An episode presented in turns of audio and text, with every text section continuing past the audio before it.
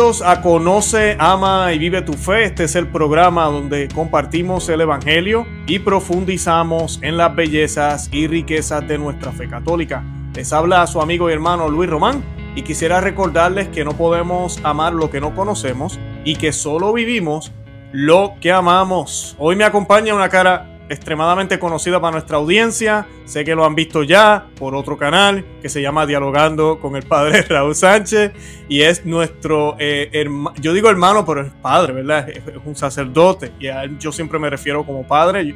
Nosotros somos sus hijos también espirituales y es el Padre Raúl Sánchez. Y de verdad que estoy muy contento de estar aquí otra vez con, ¿verdad? Tenerlo usted de nuevo aquí en el programa y quiero darle la bienvenida oficialmente. Padre, ¿cómo se encuentra? ¿Cómo está? Eh, Luis Román, encantado de participar en su programa nuevamente. Esperamos pues no defraudar a la gente que nos ve.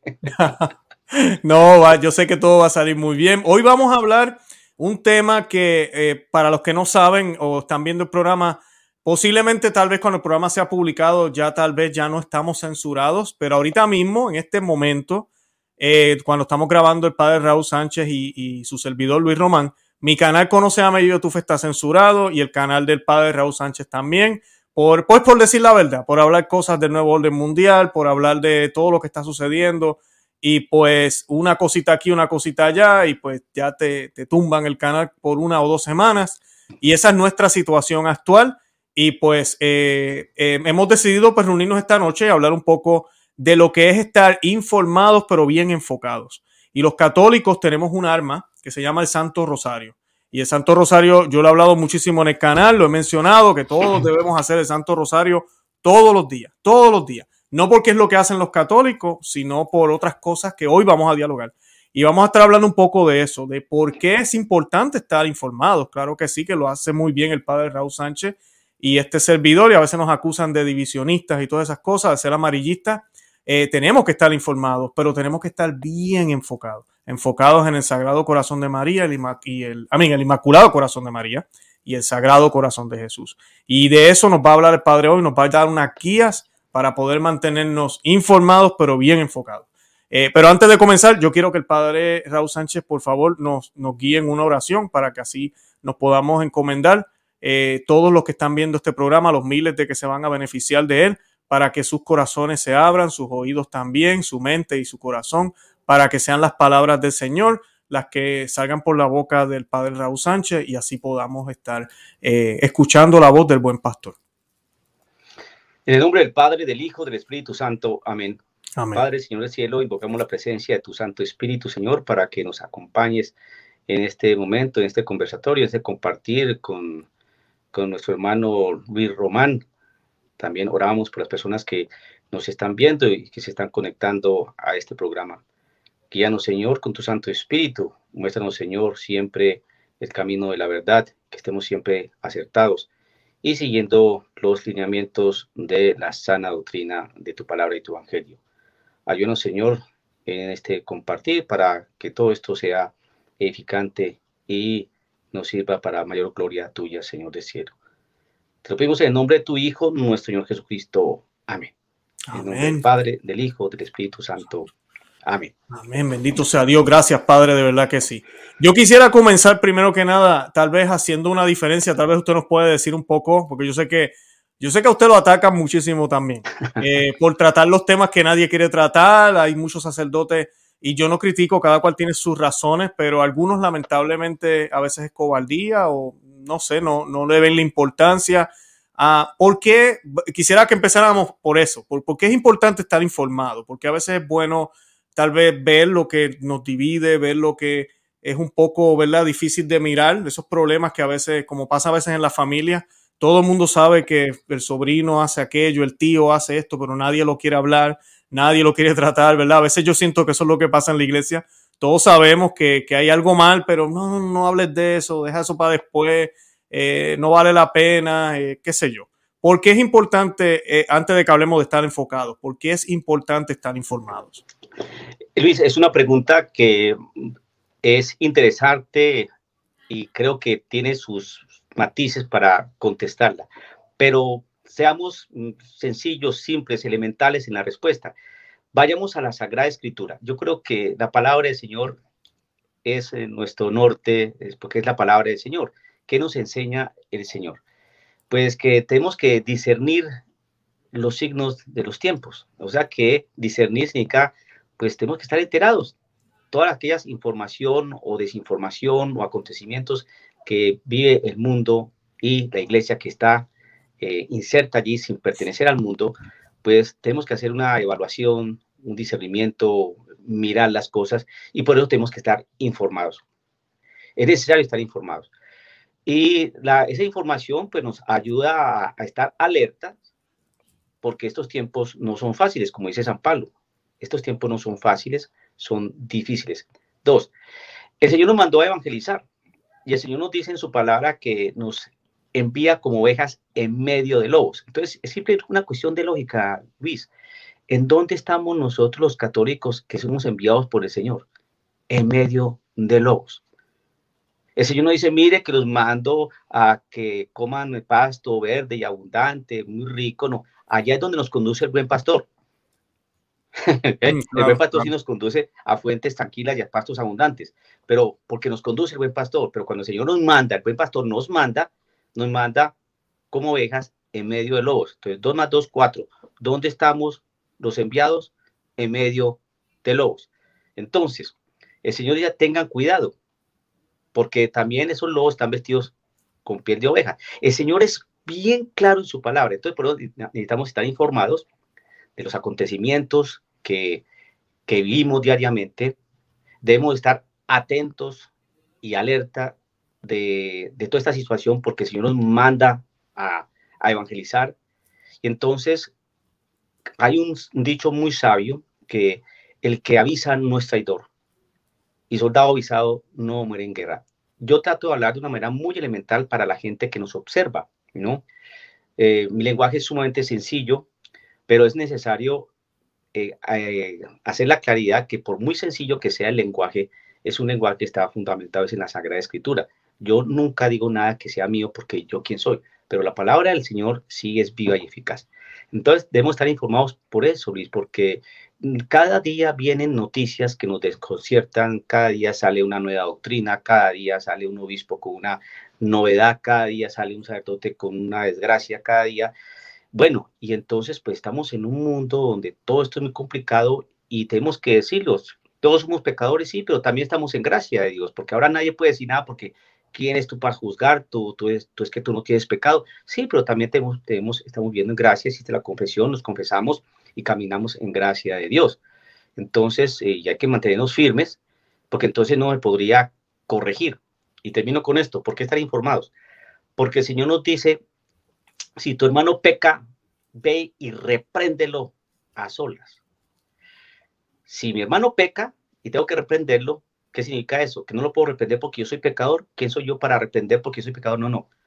Ve y repréndelo si tu hermano. Yo no voy a reprender al musulmán. Yo no voy a reprender al budista. Yo voy a reprender a mi hermano cristiano católico. A ese es que voy a reprender. Y para poderlo reprender tengo que estar en gracia de Dios, para poder tener autoridad moral. Entonces, es puro evangelio. Que no nos vengan con esas tonterías, ¿no? Y esas nimiedades ¿no? De que eres tú para juzgar, que por qué, que la misericordia. No, no nos metamos en dulces de almíbar porque el Evangelio es otra cosa.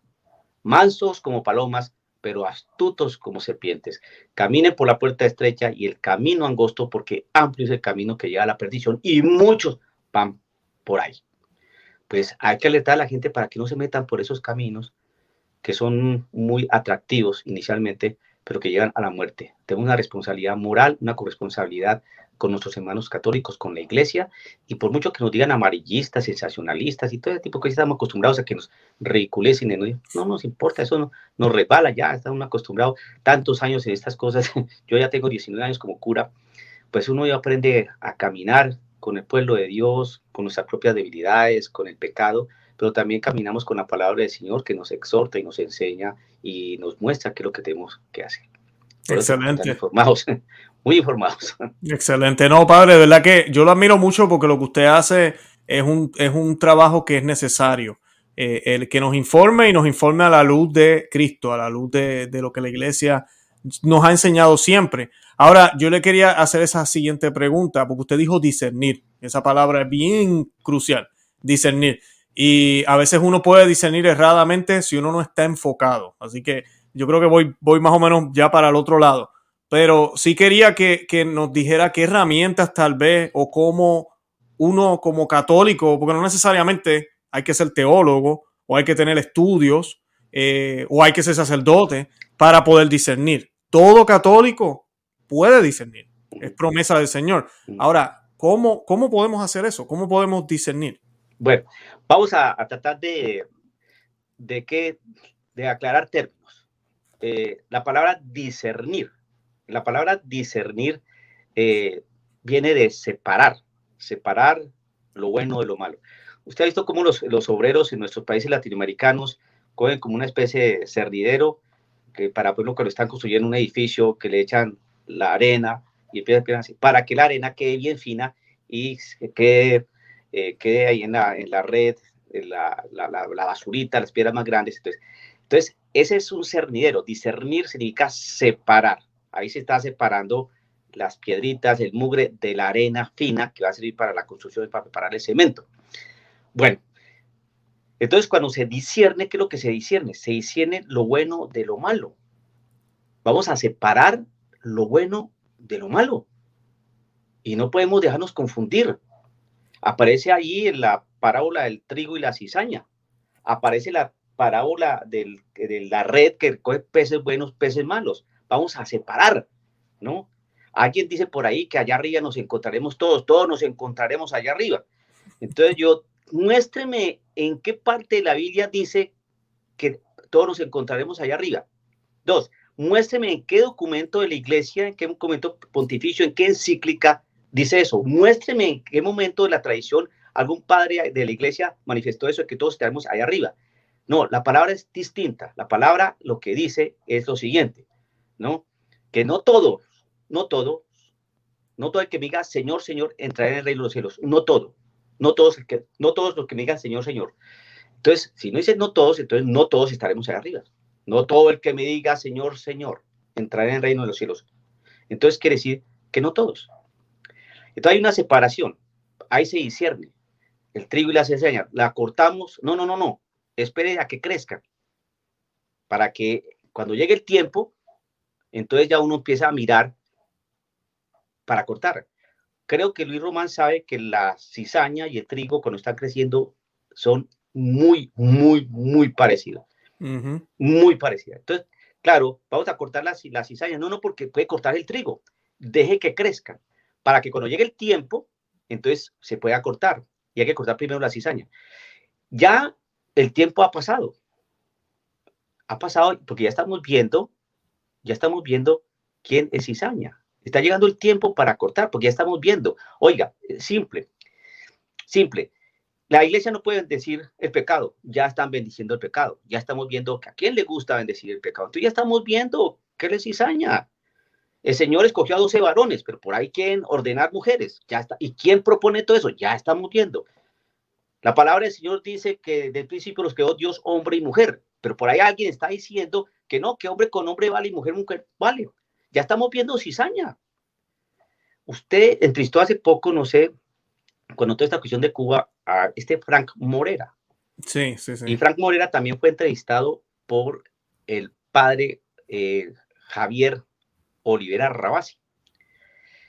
Y este padre Javier Olivera le hizo una pregunta a, a este Frank Morera sobre el trigo, la cizaña, algo así, y Frank Morera dijo algo muy sabio. Dijo, no, es que yo, yo estoy viendo, yo, yo ya estoy viendo la cizaña ya estuvo una señal de hace años y ya se está viendo. Hermanos, es que si no notamos quién está predicando una cosa que no, que no es del Evangelio, uno ya la está viendo, ya la está viendo bien clarita, bien clarita. Ahorita, por ejemplo, una noticia reciente, ahorita el, el arzobispo eh, Castillo de, de, Lima, Perú, ya que quiere pedir permiso al Vaticano, pues para que las parroquias eh, sean lideradas, no pastoreadas por parejas, por familias, etc. Mm. Entonces, eh, va viendo usted que eso ya lo está viendo, ya que hace, hace 50 años tal vez no podíamos ver, ni hace 60 años, ni hace 100 años, no se podía ver todavía. Hoy, sí estamos viendo. Y el que no quiera ver, porque viendo, no ven, ni escuchando entienden. Palabra de Dios, todo eso es palabra de Dios. Entonces, discernir, separar lo bueno de lo malo. Vamos a discernir. ¿Y cómo se discierne? Con la palabra de Dios. No nos dejemos engañar por manifestaciones de un espíritu o por cartas o por predicaciones eh, novedosas y atractivas. Esto que estamos escuchando ahora son predicaciones novedosas y atractivas. Entonces vamos a discernir. ¿Quién es el que nos ayuda a discernir? La tradición, la Sagrada Escritura. Compendie eso y usted saca un documento que llama Catecismo de la Iglesia Católica. Así es que uno discierne, discierne. Hay que estudiar, analizar la palabra del Señor, eh, degustarla, mirarla, observarla, meditarla, orarla, leerla, tomar el catecismo de la Iglesia Católica, mirar, ver videos aquí y allá, ¿no? porque, porque ahora la gente, todo esto es audiovisual, hoy la gente no lee, la gente no lee hoy. Entonces, por lo menos que, que, que observe y que escuche y que vaya mirando las cosas. Y entre nosotros existe todos nosotros católicos y estamos sumamente dios ¿Cuántos canales católicos no hay? Donde uno dice, oye, este hombre que, que... hace poquito escuché un sacerdote diciendo algo sobre amores custodes, que uno dice, ¿este hombre es sacerdote o, qué? Porque me asombró lo que decía. Entraron los comentarios. Le pegan una paliza tremenda. Por eso es que muchos predicadores o personas que tienen dueños de canal, ¿qué dicen? Quitan los, los, los, comentarios. Los comentarios. ¿Cómo es que se dice? Los, desactivados los comentarios. Comentarios desactivados. ¿Por qué? Porque el que no sepa asumir eso puede perder los negros, porque eso es un bombardeo de estas y a veces llegan insultos, cosas. Uno tiene que saber digerir eso. Si puse este canal, tengo que asumir las cosas. Claro, no. Hay unos, que son muy, muy inteligentes, ¿no? Empiezan a decir un montón de estupideces y basura eh, y nadie les puede decir nada. No, así no son las cosas. Entonces uno tiene que discernir, discernir hasta los periodistas católicos, ¿no? Eh, y entonces esta noticia está mal presentada. Por esto, por esto, por esto. Pero a veces los periodistas piensan que le, están hablando al pueblo de Dios que es estúpido, ¿no? Entonces, eh, creo que es una irresponsabilidad, porque hoy mucha gente tiene universidad, hoy mucha gente puede pensar, hoy mucha gente eh, puede discernir y hay muchos católicos que son muy despistados, pero hay otros católicos que están muy comprometidos. Católicos que no se dejan meter los dedos a la boca. Católicos que tienen eh, estudios, laicos que tienen estudios, que tienen formación, que leen. Simplemente es observar un montón de canales de gente muy joven, que son unos intelectuales jóvenes que ya tienen libros escritos. Uno se asombra de muchas eh, personas que son, cuando ahí va a nombrar una, una jovencita que se llama eh, Lupe Batallán, es argentina, defensora eh, de la vida, le da duro, duro al aborto. Se, hace poco se hizo católica, precisamente ella lo, lo confiesa por honestidad intelectual, ¿no? Se hizo católica. Pero una mujer que defiende el derecho a la vida de una manera filosófica, científica, biológica, fisiológica, muy interesante, jovencita, no tiene más de 25 años y ya parece que va para su segundo libro. Hay gente que piensa. Entonces uno tiene que discernir todo eso. Discernir, entonces separar lo bueno de lo malo. ¿Qué es lo que me están transmitiendo? Entonces cuando uno conoce la palabra del Señor, entonces conoce la voz de su pastor. Pero mm. si me está diciendo otra cosa, esa no es la voz de mi pastor. Esa no es la voz de mi pastor. ¿Por qué? Porque mi pastor me dice que el que se casa, se divorcia, se vuelve a casar, comete adulterio. Si me estás diciendo algo distinto a eso, Digo, no, ese no es mi pastor, qué pena. ¿Ve? Entonces yo empieza, ay, pero decir estas cosas, esto forma un escándalo, no, no porque a usted le falta comprensión, analizar los procesos. No, no, no, no, no. ¿Qué dice la palabra del Señor? No me la cambie. ¿Qué dice? El que se casa, se divorcia, se vuelve a casar, comete adulterio. Punto. ¿Quién dijo? Nuestro Señor Jesucristo. ¿Quién es el Señor Jesucristo? Nuestro Dios. Si usted le quiere cambiar la plana a Dios, listo. Eh, desde un principio los creó Dios, hombre y mujer. Desde un principio. ¿no? Disierna eso. Ahora me están diciendo que no, hombre, hombre vale. No, no, no, no, no. ¿Quién me está diciendo eso? Disierna eso. ¿Eso viene la palabra del Señor? ¿O eso lo está diciendo quién? ¿Quién lo está diciendo? Un hombre. Una monjita que por allí lo manda uno a, a comer M. ¿Qué es eso? ¿Esa mujer es de Dios? No. Hace unos años, en un programa español, un periodista Risto la, la, la entrevistó y, la, ella muy, muy ufana, ¿no? A mí me parece, a mí me parece que María estaba muy enamorada de San José y que tuvieron relaciones sexuales como cualquier persona eh, normal, como que qué matrimonio. Es decir, de un tajo acabó con el dogma mariano de la virginidad de la Santísima Virgen María. Así, simplemente, pero ahí está. Y la felicitan y la hacen superiora de su convento. Son tres mujitas y la hacen superiora. Pero bueno, entonces hay, que, hay que discernir eso. Hay que discernir. Y cuando uno empiece la, discernir, por ejemplo, la misericordia, hay que tener misericordia, hay que tener los procesos. Eh, espérese un segundo, a mí no me lave el coco, perdón un segundo. El Señor dice que cuando entre a un lugar, ya de uno recibe, papá, sacúdase el polvo de las sandalias y sálgase de ahí. Ay, no dice, no, aguántese una semana más, respete procesos, comprenda la situación, puede que lo vayan a escuchar. No, no, no es así, es muy clarito. Es muy que estoy tomando aquí esto, estoy emocionando. Es muy, clarito cuando, es muy clarito cuando dice la, dice la palabra del Señor, no le den las pernas ni los santos a los perros ni a los cerdos. El Señor dice eso. Entonces uno tiene que salir corriendo de allí. Eso es discernir. Mire, Luis, le estoy mostrando palabra de Dios. Así es. Entonces, discernir es separar. Vamos a aprender a separar las cosas de Dios y las cosas que no son de Dios. El que es amigo del mundo es enemigo de Dios. Punto. No hay otra. Tú sí, sí, o tú no, no, no. Lo que sale y ahí, ¿no? Eso viene el maligno. Entonces no nos dejemos confundir. El que está en la palabra de Dios, Luis, no jamás se va a confundir, porque es palabra de Dios. Disiernan, disiernan con la palabra del Señor, disiernan, separen lo bueno, lo malo y no se deben confundir. Amén, amén. Gracias, Padre. Eh, ahora, si quiero irme ahora para la oración, quisiera irme más para el rosario, porque algo que pasa a veces es que uno discierne, ¿no? Uno ve las señales de los tiempos, uno mira lo que está pasando. Usted dio ya varios ejemplos. En mi programa, en el suyo, nosotros tocamos todas estas noticias.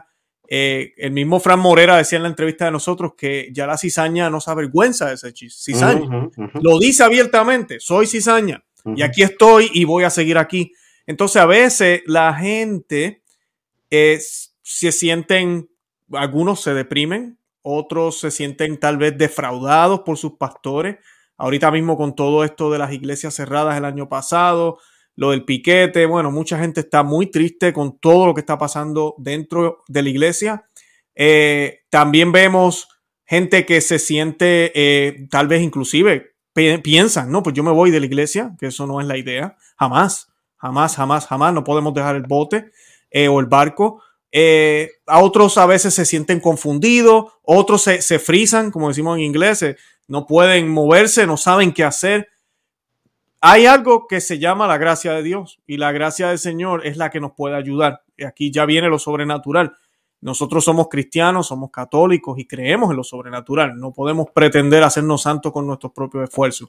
Una herramienta es el Santo Rosario. Ya uno discierne, uno, el Señor ya les empieza a dejar ver a uno pero a veces resulta que hay que tomar decisiones drásticas para hablar la verdad, para vivir en verdad, para vivir en coherencia, cuando posiblemente hasta los tuyos te van a señalar o te van a decir, ¿verdad?, algún tipo de sobrenombre.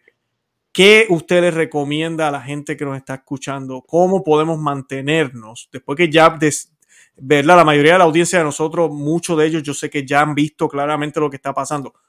¿Qué podemos hacer para mantener esa fe puesta en lo más importante, estar enfocados en lo más importante? Eh, sí, Luis, eh, cuando la gente pronto nos ve a nosotros, que de pronto nos, nos, nos acaloramos un, un, poco, pues eso es la vehemencia, la vehemencia que tiene el, el, cristiano, tenemos un celo apostólico, así como nuestro Jesucristo se, se enfureció y le dio un berrinche en, en, el pleno templo porque están cuidando la casa de su padre en cueva de ladrones. Entonces, eh, tenemos esa capacidad de la libertad, de ser vehementes, ¿no? Tener vehemencia, no violencia, sino vehemencia. Defendemos la causa de Cristo, defendemos a Cristo, defendemos su iglesia, vivimos a Cristo, amamos a Cristo, estamos en la iglesia, amamos su palabra. Entonces, la gente cuando nos ve así piensa que nosotros no tenemos vida interior, una vida de silencio, una vida de oración, una vida de discernimiento. No hay momentos en que uno está muy tranquilito frente al Santísimo, está uno muy tranquilo en su habitación rezando el rosario o en el carro. A veces cuando me toca ir a las misiones, me toca a veces una hora de regreso, una hora, de ida, una hora de regreso, donde yo estoy, aquí estoy en el estado de Oklahoma, las, las praderas son larguísimas, son carreteras larguísimas, me toca ir a, las misiones. Entonces un rosario de ida, de venida, pues nosotros tenemos momentos también de, eh, de soledad, de silencio, momentos donde hacemos un alto para llenarnos de Cristo. Cuando usted habla del rosario, Luis, eh, viene el momento de nuestra vida espiritual y decirle a las personas que hay algo que es importante trabajar, que es la vida interior. ¿Qué es la vida interior? Los grandes santos hablan de la vida interior. San Juan de la Cruz, Santa Teresa de Ávila, eh, Santa Benedicta de la Cruz, San Ignacio de Loyola, eh, eh, San Pío de Petricina. Todos ellos, con su, con su lenguaje, con sus características propias como santos, nos hablan de la vida interior. Entonces, yo traje por acá algo que, que pueda sostener esto, que lo dice la Iglesia Católica. Esto lo dice la Iglesia Católica en su numeral 1691. Mire qué hermoso cómo la Iglesia nos acompaña a asumir a Cristo Jesús. Aquí estamos en la parte de ser mansos como palomas. Hace los primeros ya 20 minutos eh, eh, usamos la parte de la serpiente, ¿no? La astucia. La astucia. Ah, Ahora la, la parte de la mansedumbre. Dice aquí el numeral 1691, estimado Luis y querida audiencia que nos escucha y que nos observa. Dice así, el cristiano reconoce, cristiano, reconoce tu dignidad, puesto que ahora participas de la naturaleza divina, no degeneres volviendo a la bajeza de tu vida pasada. Recuerda a qué cabeza perteneces y de qué cuerpo eres miembro. Acuérdate de que has sido arrancado del poder de las tinieblas para ser trasladado a la luz del reino de Dios. Eso lo dijo San León Magno. Mm. Y así empieza el numeral 1691. Cristiano reconoce tu dignidad. Y nosotros empezamos a tener dignidad frente a Dios, ¿no? Eh, cuando Él nos creó, pero de manera particular, especialísima, cuando nos hacemos hijos de Dios a través de la fe y el bautismo. Por eso adquirimos una nueva dignidad, no desde Adán y de la carne, sino en el Espíritu. Nos hacemos hijos en el Hijo, precisamente por esa dignidad. Es una realidad del espiritual. Aquí ya no estamos hablando de nada carnal, es del Espíritu, puesto que ahora participas de la naturaleza divina. ¿Y cómo participamos de la naturaleza divina? Precisamente ya en una naturaleza de carne, es una naturaleza espiritual, al recibir el bautismo por la fe. Al tener nosotros esa fe, entonces empezamos a trabajar eso. Por eso aquí este San Magno dice, no degeneres volviendo a la bajeza de tu vida pasada.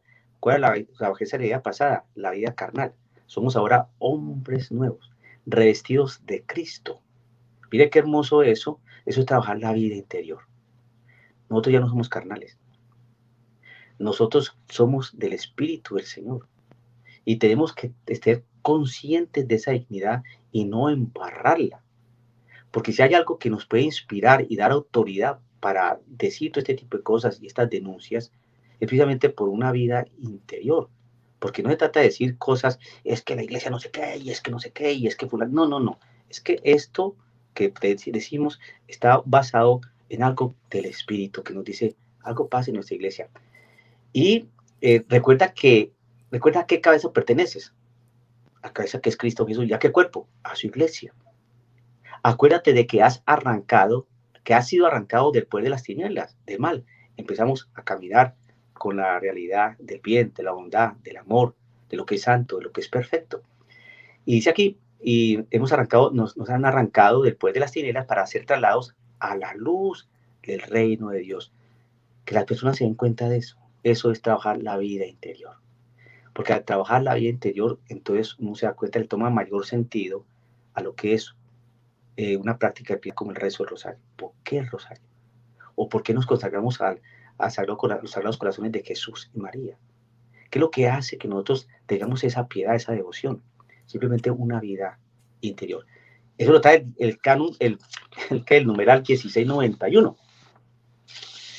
Otro, otra cosita, por ejemplo, el, numeral 1694 eh, también del Catecismo de la Iglesia Católica, que nos dice, incorporados a Cristo por el bautismo, los cristianos están muertos al pecado y, y vivos para Dios en Cristo Jesús, participando así en la vida del resucitado, siguiendo a Cristo y en unión con Él.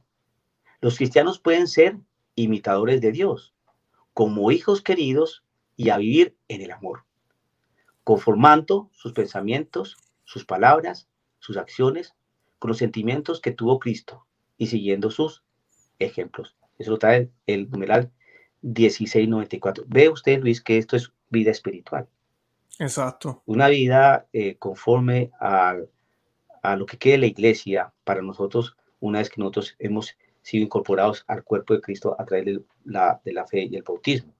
Es una vida santa, es buscando siempre seguir a Cristo, caminar con Cristo, eh, orar con Cristo y vivir y asumir la iglesia que mismo Cristo edificó.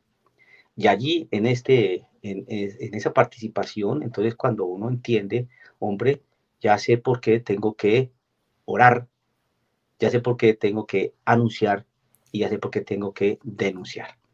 Ya entiendo por qué tengo que ser más como paloma y por qué tengo que ser astuto como serpiente. Ya entiendo qué es lo que significa eh, eh, negarme a mí mismo, cargar la cruz todos los días y seguir a Cristo Jesús. Ya entiendo que significa pasar por la puerta estrecha, por el camino angosto. Ya entiendo eso. Ya entiendo que significa que voy a estar en medio de lobos. Ya entiendo eso. Porque sigo lo mismo que hizo Jesús. Si eso hicieron con Cristo, nosotros mismos vamos a asumirlo. Por eso cuando sentimos persecución o burla, no, estamos viviendo, yo ya no me aterro. Yo me aterraba mucho era cuando seminarista, pero ¿por qué esta mm. cosa ahí? Pero ya con tantos años y, con estas cosas y, uno en este caminar, ¿eh? pues que estamos sufriendo lo que sufrió Cristo Jesús. Yo aquí yo anuncio, yo no estoy anunciando aquí eh, juergas, ni, ni comilona, ni...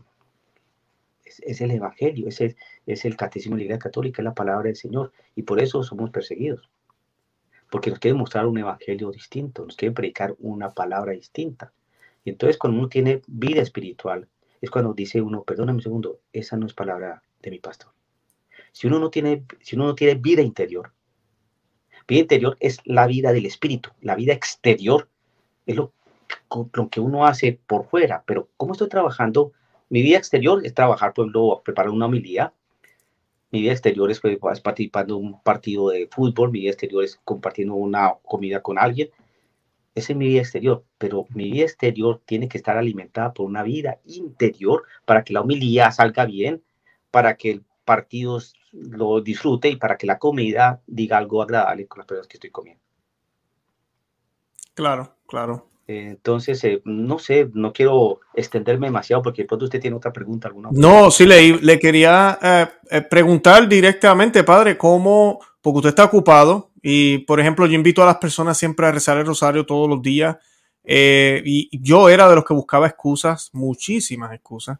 e inclusive si uno reza el rosario eh, las oraciones básicas, ¿verdad? siempre le explico esto a la gente, las oraciones básicas, anuncio el misterio, comienzo a rezar el Padre Nuestro, los días Ave María, el Gloria, ¿verdad? La, oración de Fátima, que casi todo el mundo ya la, reza, eh, pues no debe tomarle a uno más de 20, 25 minutos. No estamos hablando de una hora, dos horas, tres horas, el rosario, ay, ay, ay. Eh, estamos hablando de una práctica que yo les recomiendo a la gente que traten de hacerlo, si pueden, a la misma hora, para que se vayan habituando eh, yo llevo unos años ya haciendo todos los días y las bendiciones son grandísimas porque es ese respiro que uno necesita. Eh, como dijo usted, eh, está uno, uno sale como, es como el soldado que sale a la batalla y en el momento todo es exterior. Tengo que estar el enemigo atacando, yo estoy con, con mi armadura y mi espada y todo, tratando de, de luchar esta batalla. Y se acabó la batalla, hubieron heridos, hubieron muertos. Eh, por la gracia de Dios todavía estoy vivo. Y regreso a mi, al campamento y es ese momento de recargar, de descansar, de, de, la estrategia que tenemos que planear para de nuevo salir a la batalla, porque es una constante batalla. San Pablo nos habla de eso. Eh, ¿cómo, ¿Cómo, por ejemplo, me gustaría preguntarle directamente, padre, ¿Cómo usted le hace? Usted como sacerdote, que sé que es difícil, ustedes tienen otras cosas más que tienen que hacer como religiosos y consagrados al Señor. Eh, ¿Cómo usted le hace para rezar el rosario todos los días, Padre? Pero hay una cuestión que se llama disciplina. Eso precisamente lo, da la vida interior. Usted conoce la vida monástica, me, me imagino que se, sabe algo sobre eso, ha visto algún video, ha hablado con alguien, con algún monje. La vida monástica tiene una disciplina. Eh, precisamente porque trabajan la vida interior, un santo que trabaja mucho su vida interior. Entonces hay que disciplinarse. La Sagrada Escritura nos enseña que Jesucristo salía muy, muy temprano a orar, ¿no? Decir que la mañana es como, esto ya uno va viendo como algunos signos, algunas cosas que, que nos dicen cómo, cómo hacer la oración, en qué tiempo. Entonces, eh, es disciplinarse. Es disciplinarse. Entonces, eh, cuando hago el rosario? Entonces, tengo que sacar tiempo para el rosario. Entonces, con el día digo, aquí voy a rezar el rosario. En este momento voy a rezar el rosario. Porque hay un tiempo siempre para rezar el rosario. Ya por la mañana, para estar ocupado todo el día, lo voy a hacer por la mañana eh, mi agenda me dice que a las 5 de la tarde estoy desocupado, ahí voy a hacer el rosario. Entonces, es disciplinarse y ya llevo bastantes años. Eh, quiero compartir esto para que la gente eh, vea cómo es de medicinal y cómo es de eh, como que edificante y santificante el rezo del rosario. está pasando una situación muy compleja, muy difícil, y entonces frente al cuadro de la Virgen de Guadalupe, yo era sacerdote, estaba recién ordenado, y entonces yo rezaba el rosario, pero no lo rezaba todos los días, lo rezaba una vez al mes, dos veces a la semana, así, ¿no? Pero no como ahora que es todos los santos días.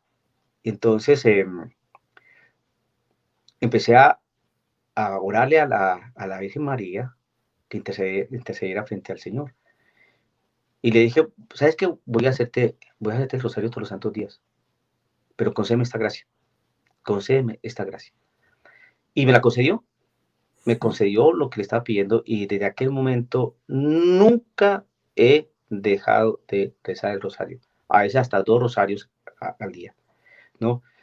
¿Por qué? Porque el rosario tiene un poder impresionante, porque es la oración que uno le, eh, le dedica, ¿no? a la Virgen María, la Madre de Jesús, a nuestra intercesora. Y entonces uno tiene que tener mucha fe, mucha fe en que ella va a interceder. Es la Madre de Jesús, nuestro hermano mayor. Ella no está ahí pintada en la iglesia simplemente por ser buena gente, no. Como dice por ahí, por ser discípula. No, no, no. No es por ser madre. Es madre y a ser madre empieza a tener una categoría distinta, si es discípula, si es paradigma de fe, si es una mujer buena, pero es mamá, es madre. Entonces uno como hijo tiene que acudir a esa madre y ver las bendiciones que uno tiene cuando va donde la mamá. Eh, ¿Usted tiene mamá? ¿Usted tiene todavía su mamá viva? No, ella falleció ya. Ah, bueno, mi mamá también falleció, eh, este año, el 6 de enero, falleció mi mamá. Pero pero sabemos quién era la mamá, ¿no? De pequeñito, mamá, ¿no? Y chillaba con mamá, no, mami, y está la mamá ahí. Entonces tenemos una madre en el cielo, una madre que nos acerca a Jesús, una madre valiente, una madre que sufrió el Vía Cruz de manera impresionante porque es ver a su hijo morir lentamente y no poder hacer, hacer absolutamente nada, sentirse impotente. Por eso es la, la, la lanza que, de que habla la Sagrada Escritura, ¿no? Una lanza atravesará tu, tu corazón, porque ya viendo la pasión de su hijo y no poder hacer nada. Eso es mucho dolor y mucha fortaleza y mucha valentía de una mujer. Porque María no es, no es diosa, es una mujer. Entonces, todo ese tipo de cosas nos enseña el valor del rosario, nos enseña el, valor de la, de la, Virgen María, nos enseña entonces por qué consagrarnos a los corazones de Jesús y María, pero porque tiene que haber una, una, una vida interior, una vida que nos diga y que nos muestre el sentido de, de que de nuestra piedad, de nuestra fe, de nuestra vida espiritual. Si no hay vida interior, la vida exterior puede tomar otro curso. Tienes una vida interior organizada, disciplinada, buena, va a tener una vida exterior igualmente. Porque del corazón lo que sale, las cosas, de la boca sale, lo que, lo que dice lo, lo que sale del corazón. Tú tienes una vida interior buena, santa, de ahí va a salir algo bueno tu palabra, va a salir tus acciones. Es fácil reconocer lo que, lo que viene del mal espíritu o lo que viene de la carne. Gálatas capítulo 5, verso 19. Es fácil reconocer y empieza un elenco de pecados. Adulterio, fornicaciones, impurezas, divisiones, celos, envidia, ta, ta, ta. Gálatas capítulo 5, verso 22. En cambio, los frutos del Espíritu Santo son tan. ¿Por qué? Porque es vida interior. Porque los, los frutos salen de adentro. El don del Espíritu viene de afuera. Un don es una dádiva, un regalo. Los regalos vienen de afuera. Mientras que los frutos salen de adentro, salen de la tierra. Sale el árbol, las hojas, las raíces, todas las cuestiones. Bueno, el tallo, el tronco, las ramas y el fruto. Entonces, ¿pero por qué? Porque hay una vida interior. Si no hay vida interior, entonces nos quedamos en algo. Y voy a, a, decirle algo, Luis, por aquí lo tengo, a ver dónde está, que se me hizo. Que yo creo que esto va a servir mucho a la gente. ¿Qué no es la vida interior? Ah, eso es muy bueno, eso es muy buena estrategia. Entonces, queridos amigos televidentes, aprovechen este canal de nuestro hermano, amigo y hermano Luis Romano. Pongan atención lo que nos enseña este documento. Mira, ¿qué no es la vida interior? La pretensión fatua de quererse pasar la vida entera en la iglesia o pensando en Dios. Eso no es vida interior. Dos, encerrarnos en nosotros mismos sin admitir una relación con los demás y hacia sus necesidades. Eso no es vida interior. Una vida artificial de contemplación de las cosas espirituales. Eso no es vida interior. Y muchas personas piensan que tienen una vida interior porque están una hora frente al Santísimo o porque hacen el rosario. No, no, no. Tiene que mirar si lo que usted está viviendo conjuga con lo que usted realmente vive. Eso es tener vida interior. Entonces aquí dice, ¿qué es la vida interior? Aquí nos van a decir entonces, ¿qué es la vida interior? Es muy natural y sencilla, porque es simplemente la unión real, natural, personal y constante con Dios fundada en la vida de la gracia. ¿Qué más es la vida interior? Es la identificación del corazón y la voluntad con la voluntad santísima de Dios hasta tener los mismos sentimientos de Cristo. Es un trabajo interior, es un trabajo con Cristo, es un trabajo de piedad, es un trabajo de fe, de esperanza, un trabajo que se tiene que asumir con mucha seriedad. Estamos caminando hacia la muerte, queremos estar con el Señor. Aquí estas cosas son pasajeras, la parte inmanentista de este es desterrada. Tenemos que mirar la parte trascendente, lo que nos une a lo divino, a lo santo, a lo bueno, al cielo. Eso es. Entonces, hay que meterle cosas. Entonces, pero a veces confundimos. No es que yo rezo, no es que es. No, si usted no mira cuál es la voluntad de Dios, si usted no mira qué es el querer de Dios, si usted no ve y eso lo pone en práctica, no tiene vida interior. Tiene una vida, sí, de, estar ahí estático frente al Santísimo. ¿Qué es la vida interior? Es la actitud de amor filial y confiado que obliga a mantener con Dios una postura de un hijo amante de su padre. Reconocerse hijo. Hay personas que no se, no reconocen hijos y por eso no obedecen al Padre. Al no obedecer al Padre, pues entonces no tiene buena relación con el hermano.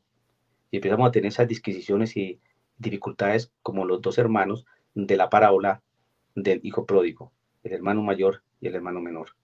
El hermano menor nunca vio al papá como papá y el hermano mayor nunca vio al papá como papá. El hermano menor lo vio como un proveedor, y el hermano mayor lo vio como un patrón.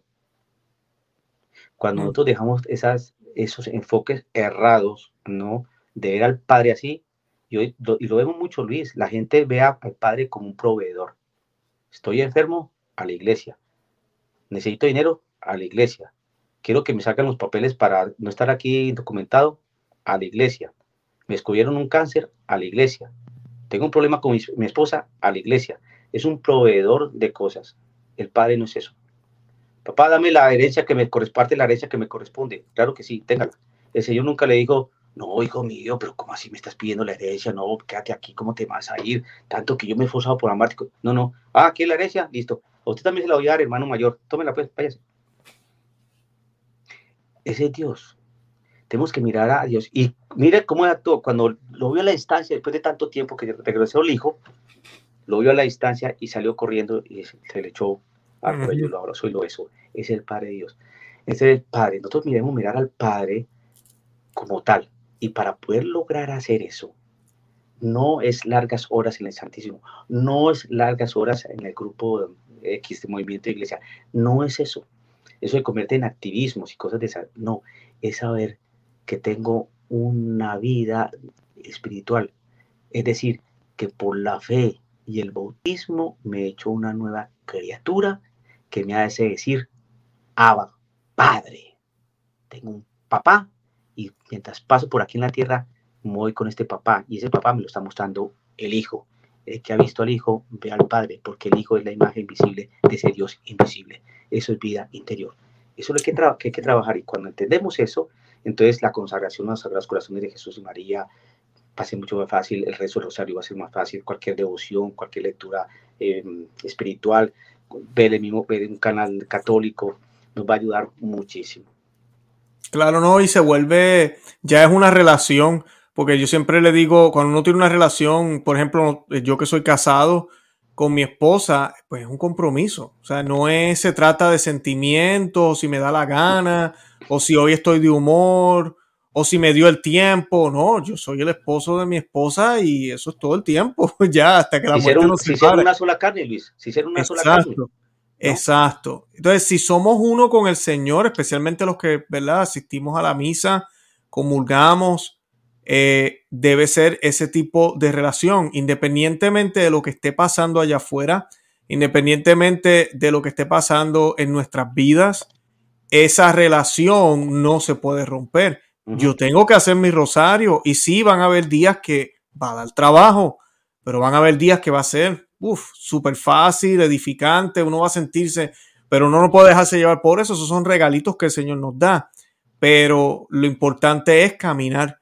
Y el camino, mira, va muchas veces va a ser rocoso, pero cuando uno está pendiente al Señor, como decía usted, Padre, ah, enfocado, de eso ¿verdad? estamos hablando, eh, esa vida interior es crucial, porque entonces no hay forma, si yo solo me enfoco en lo exterior, Así sea inclusive, como dijo usted, padre, las largas horas al frente Santísimo, pero realmente no estoy viviendo esa vida interior, me voy a desenfocar. Entonces realmente no voy a estar caminando ese camino del Señor, que, requiere esos momentos de silencio, claro que sí, pero también requiere sobre todo acción, coherencia, testimonio, eh, el, realmente pelear la batalla, como decía San Pablo. Valentía, vigor.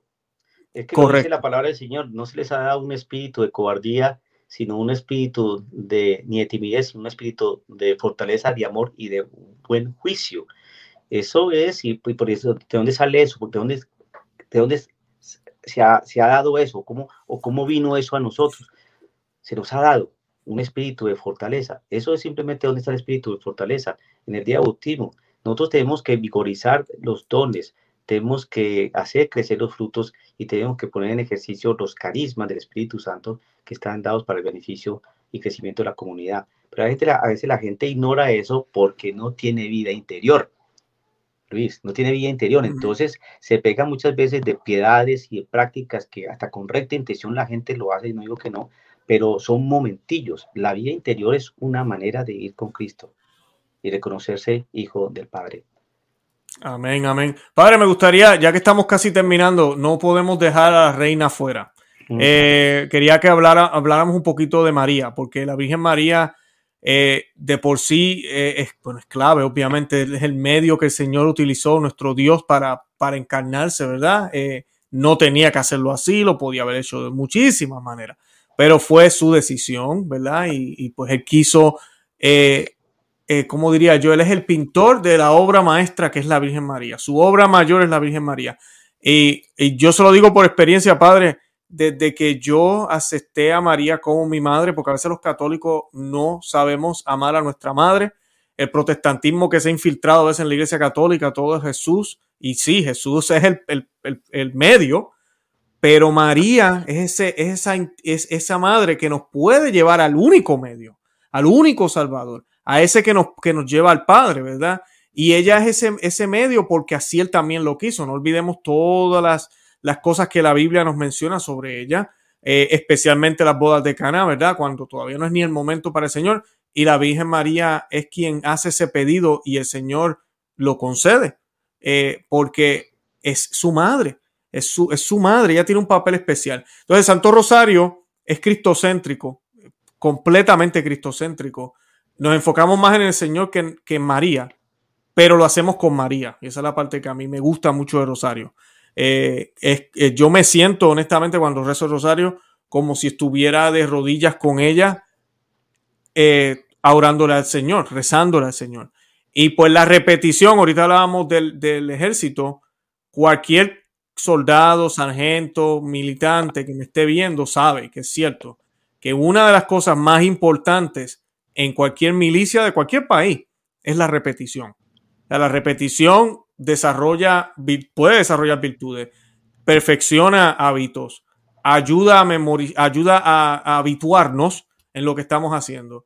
Y el Santo Rosario, cuando uno lo comienza a hacer, y, la repetición del Dios te salve, y el del Ave María, y del Gloria, y del Padre Nuestro, es casi un catecismo del lado de María hacia Cristo que nos lleva al Padre. O sea, es, es bello, de verdad. Y pues eh, yo quisiera que nos dijera algo, un poquito, Padre, sobre eso, sobre el rol de María en, esa vida espiritual que tenemos que tener, que no se nos puede olvidar. Sí, Luis, eh, mire, nosotros los católicos tenemos dos eh, baluartes, dos dimensiones, dos realidades importantísimas que nos hacen ser católicos. Es la Eucaristía y la Virgen María. miramos las iglesias protestantes y no tienen a María, y no tiene Eucaristía. Entonces, lo que nos diferencia a nosotros precisamente de otras, eh, de otras, mm, los cristianos, de otros, de los cristianos no católicos, es porque tenemos esos baluartes. Eh, la Virgen María. Vemos cómo la Virgen María, pues, eh, siempre la iglesia la ha tenido, pues, en, en, un, en un estandarte muy elevado, precisamente por ser la madre de Dios.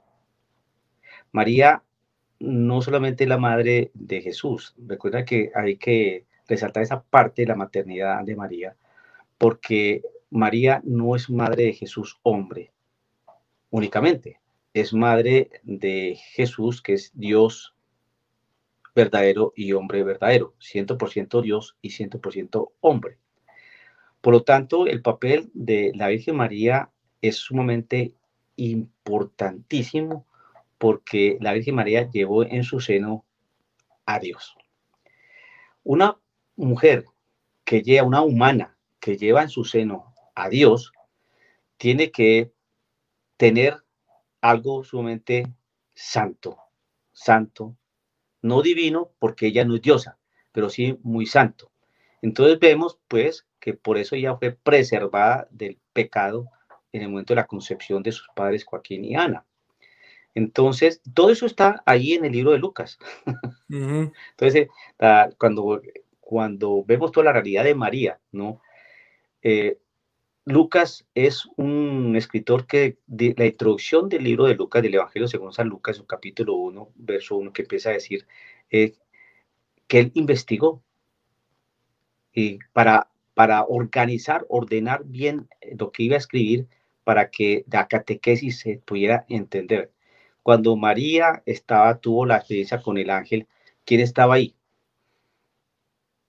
Entonces, ¿cómo supimos que el ángel le habló y le dijo que, que no te asustes María, que lo que va a tener viene el Espíritu Santo? ¿Quién estaba allí?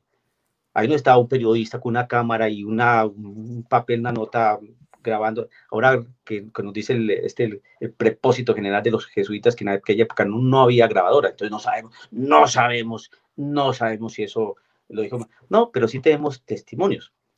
No hay grabadoras, pero sí tenemos testimonios y no podemos eh, ser tan infantiles y pensar de esa manera, porque prácticamente es como una burla.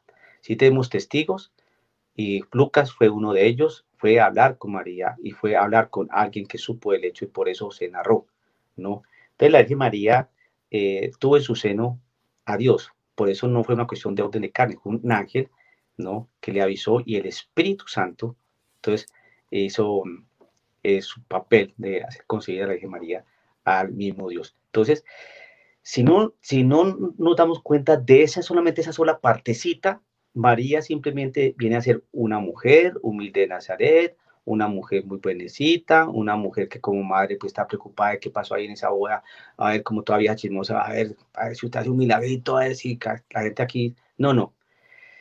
Em, pensar así no está bien.